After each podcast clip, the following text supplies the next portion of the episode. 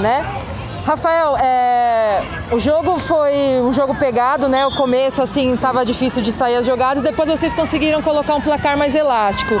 Conta pra gente como é que foi esse jogo, era uma estratégia já é, começar assim, segurando, como foi? Sim, é, o Jairo, nós estávamos em outro campeonato agora mais cedo, aí o Jairo deu uma poupada no jogador titular, aí por isso que estava difícil de jogar, aí entrou os que estava vindo jogando, aí começamos a jogar bem, time saiu para jogar, consegui fazer três gols e dar a vitória pro time.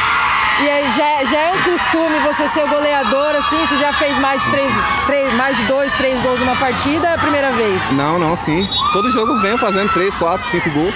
No, no primeiro mesmo fiz dois, eu acho, fiz dois de uma assistência.